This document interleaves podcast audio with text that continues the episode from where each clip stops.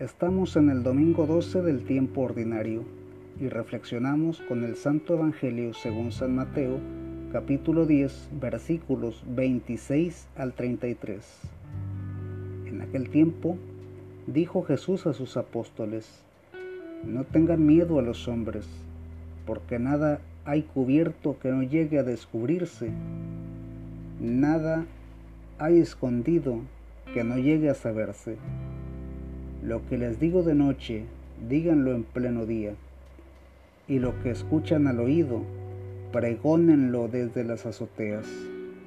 No tengan miedo a los que matan el cuerpo, pero no pueden matar el alma. No. Teman al que puede destruir con el fuego alma y cuerpo.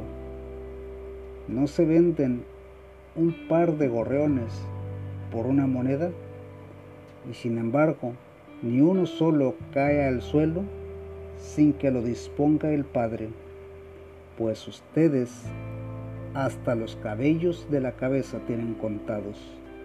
Por eso, no tengan miedo, no hay comparación entre ustedes y los gorriones. Si uno se pone de mi parte ante los hombres, yo también me pondré de su parte ante mi Padre del cielo. Y si uno me niega ante los hombres, yo también lo negaré ante mi Padre del cielo.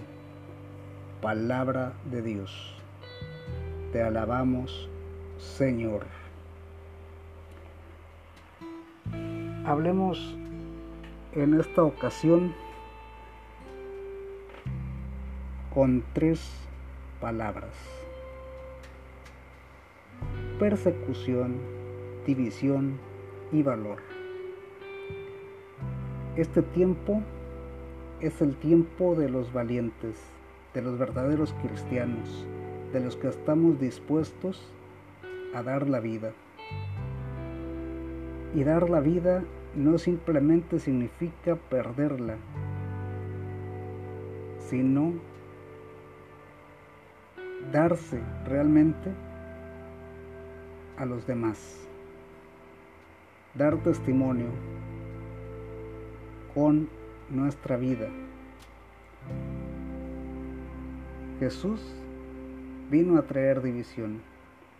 No todos podemos estar de acuerdo. Y los que estamos con Jesús vamos a ser perseguidos por quienes no comulgan con sus ideas. Por eso Jesús nos dice hoy que debemos tener valor. No tengan miedo a los hombres que pueden matar el cuerpo, pero no pueden matar el alma. Teman más bien al que con el fuego puede destruir el cuerpo y el alma. Es decir, el enemigo es el diablo. Entre los hombres podemos no estar de acuerdo, pero con perseverancia, con amor, con testimonio, podemos lograr que algunos hermanos nuestros que ahora no están de nuestro lado puedan estarlo. Porque Dios así lo dispone. A nosotros nos toca solamente dar testimonio y ser valientes, aguantar las sacudidas, que no son pocas, pero que valen la pena. El Señor nos bendiga, nos guarde de todo mal y nos lleve a la vida eterna. Amén.